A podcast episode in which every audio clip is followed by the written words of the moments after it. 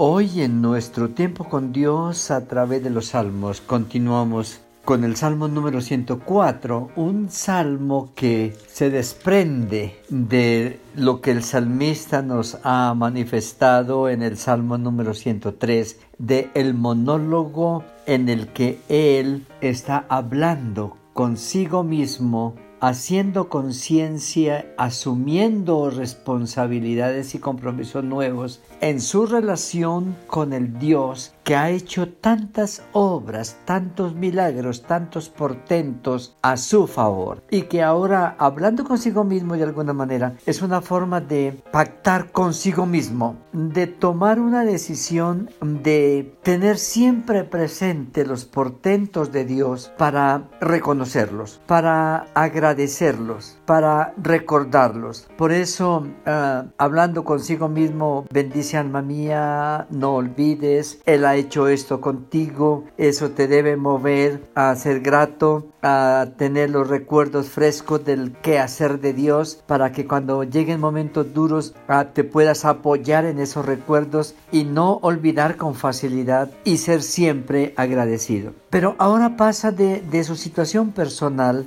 a una motivación hacia otros, llevando su mensaje de bendecir al Señor. El Salmo número 104 muestra motivos, realidades, hechos históricos concretos, visibles, tangibles, materiales, por los que el ser humano debiera bendecir al Señor. Bendice alma mía Jehová. Jehová, Dios mío, mucho te has engrandecido, te has vestido de gloria y de magnificencia. Está hablando de el carácter de su Dios, el Dios en quien cree, el Dios que ha hecho maravillas con él, el Dios que ha sido fiel, que ha sido bueno, que ha estado pendiente y que permanentemente lo ha sostenido. Por eso está hablando como soy pertenencia tuya, pero Señor, gracias porque puedo decir que tú eres pertenencia mía. Es un hermoso momento de empatía. Es un, momento de estar ahí para decirle, Señor, ah, yo soy tu pueblo, pero ayúdame a hacer que tú seas mi Dios. No es fácil cuando lo miramos así. Y a veces nosotros no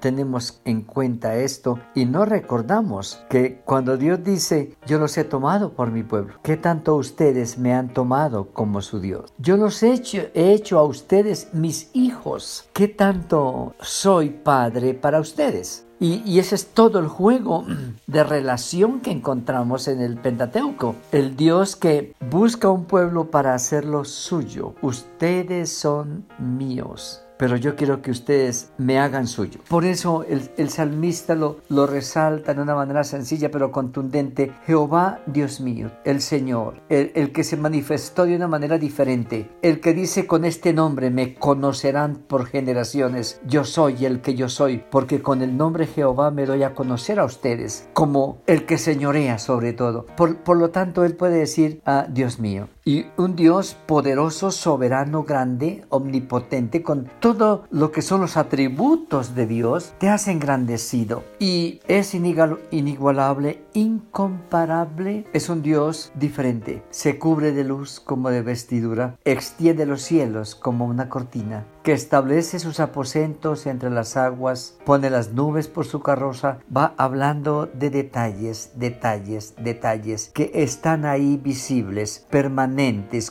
constantes, que se pueden ver, que se pueden disfrutar, que se pueden contemplar y que lo pueden mover al ser humano, lo pueden motivar a uno a bendecir al Señor con el alma, a decirle al alma bendice, alma mía a Jehová. Hace los vientos sus mensajeros y la flama de fuego sus ministros. Es el carácter supremo, santo, santo, santo, sobre todas las cosas. Es soberano, por lo tanto es digno de alabanza. Aquí abajo, para nosotros, junto con todo el cosmos y el orden establecido fundó la tierra sobre sus cimientos y no será removida. Con el abismo como con vestido la cubriste, sobre los montes estaban las aguas, a tu reprensión huyeron, al sonido de tu trueno se apresuraron, subieron los montes, descendieron los valles, al lugar que tú les fundaste, y les pusiste término el cual no traspasarán, ni volverán a cubrir la tierra. Ahí está la creación que Génesis nos muestra del cielo, la tierra, la luna, las estrellas, todo lo que la tierra contiene, todo lo que la tierra produce, está ahí. Pero el quehacer cotidiano de Dios no termina, no se agotó en la creación. El Dios creador, el Dios sorprendente, el Dios constante y permanente no agotó sus hechos en los siete días de la creación. Renueva la faz de la tierra todos los días. Está produciendo esta tierra millones de millones de alimentos variados en, miles y miles de formas y productos todos los días. Esa tierra sigue cumpliendo su función para bendición del ser humano. La estableció, la organización, la organizó y le, le instruyó. ¿Cuál era su función? Tú eres el que envía las fuentes por desarrollo, versículo 10 van entre los montes, cumplen la manutención de las bestias del campo, las aves de los cielos, el, el quehacer permanente de la lluvia, el alimento para toda su creación, el sustento